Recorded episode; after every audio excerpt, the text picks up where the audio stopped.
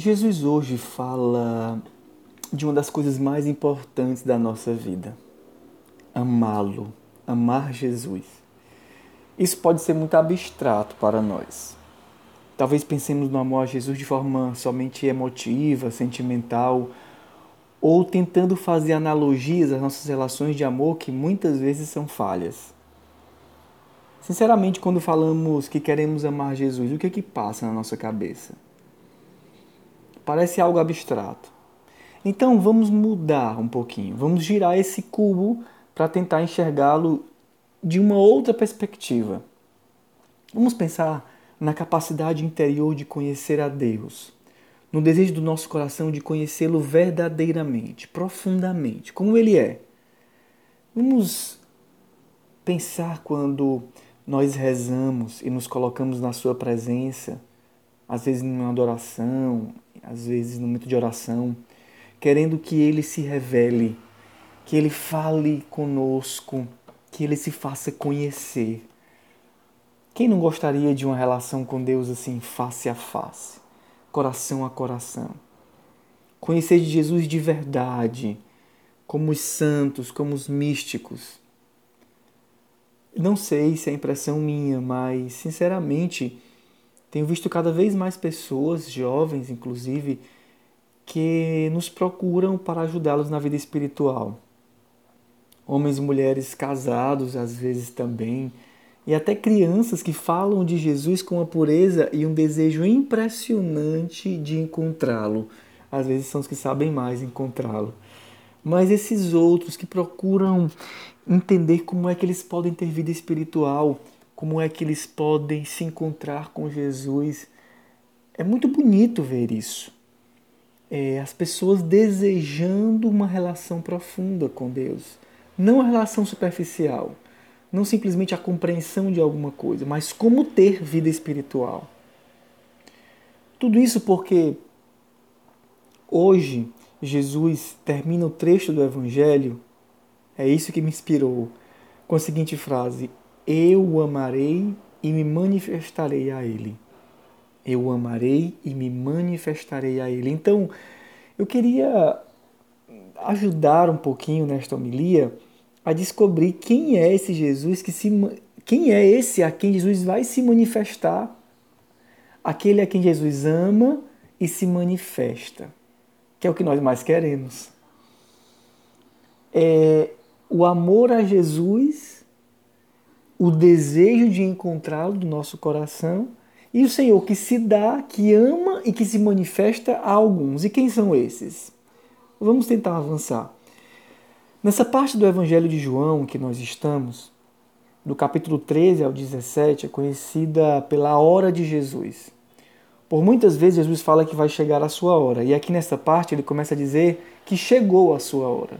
É chegada a hora em que o Filho do Homem será exaltado. Nesse trecho específico, estamos no discurso do adeus. Jesus que começa a se despedir dos seus. Interessante Jesus se despedindo, dizendo aos seus apóstolos, seus discípulos, que ele está partindo. Por isso, uma das coisas que nesse, nesse, nesse trecho fica muito evidente é que Jesus não está nos abandonando. É, ele quer garantir que aquela ida dele não é um abandono. É por isso que ele diz hoje que ele não nos deixará órfãos, mas pedirá ao Pai um outro paráclito. Na nossa versão, a tradução é um outro defensor, um outro advogado em algumas traduções. Mas esse paráclito, esse intercessor, eu darei um outro paráclito. Eu vou, mas eu não vos abandono, eu vos darei um outro paráclito. A forma de permanência, então, do Senhor, ou seja, ele vai e ele vai mesmo, mas ele não nos deixa só, é o Espírito da Verdade que o Pai enviará. O Espírito da Verdade. E quando ele fala do Espírito da Verdade no Evangelho de hoje, se faz uma clara oposição ao mundo do mundo e os discípulos de Jesus. Já no capítulo, no versículo 15, Jesus coloca uma condição dos discípulos: se me amais, guardareis os meus mandamentos. A distinção é o amor a Jesus, mas não abstrato, O amor é bem concreto e está relacionado à observância dos seus mandamentos. E com o Espírito Santo que o mundo não é capaz de receber, diz a palavra de Deus. O Espírito da verdade que o mundo não é capaz de receber, porque não o vê nem o conhece incapaz, o mundo é incapaz de receber, é incapaz de acolher esse Espírito. E os discípulos são justamente o contrário. Vós o conheceis porque ele permanece junto de vós e estará dentro de vós. Os discípulos, o mundo é o que é incapaz de acolher. E o discípulo é aquele que conhece porque ele está convosco e ele permanece dentro e ele estará dentro de vós. O Filho permanece conosco pelo Espírito da Verdade. Aqueles que, aqueles que acolhem esse Espírito provam o amor ao Filho. Por isso, esse, é esse acolhimento que nos tira, nos faz opostos ao que o mundo faz. O mundo que não recebe e nós que o recebemos. Nós recebemos o Espírito da Verdade. Nós desejamos o Espírito da Verdade. Isso aqui já vai começando a manifestar o nosso amor a Deus. O clamor ao Espírito, portanto, é uma resposta de amor a Deus. É um grito apaixonado, como se nós, nós disséssemos: permanece em meio a nós, Jesus, não nos abandone, nós queremos a tua, a tua presença, nós te amamos. Em outras palavras, vem Espírito Santo sobre nós. O acolhimento desse Espírito é o que nos faz, é o que faz Jesus permanecer no meio de nós. É pelo Espírito, inclusive, que o Senhor se manifesta no pão e no vinho, que se tornam o corpo e o sangue do Senhor na Eucaristia. É pelo Espírito que nós sentimos o Senhor dentro de nós, no nosso coração. É pelo Espírito que se manifesta a relação. Por isso, clamar o Espírito é já expressar um amor a Deus. O acolhimento do Espírito nos diferencia do mundo porque transforma o mandamento de Jesus de algo externo para algo interior. Olha que coisa impressionante, olha que coisa interessante. No sentido mundano, o mandamento do Senhor, porque o Senhor disse: Vós me amais, guardareis os meus mandamentos. No sentido mundano, o mandamento do Senhor é, é somente uma letra fora. Alguma coisa que está escrito que eu preciso cumprir e no máximo, no espírito mundano mais convertido possível, ele gera medo e por isso gera uma, uma obediência, obediência àquilo ali. Ou seja, eu faço aquilo que está escrito. Mas para quem acolhe o Espírito, a lei não está fora simplesmente.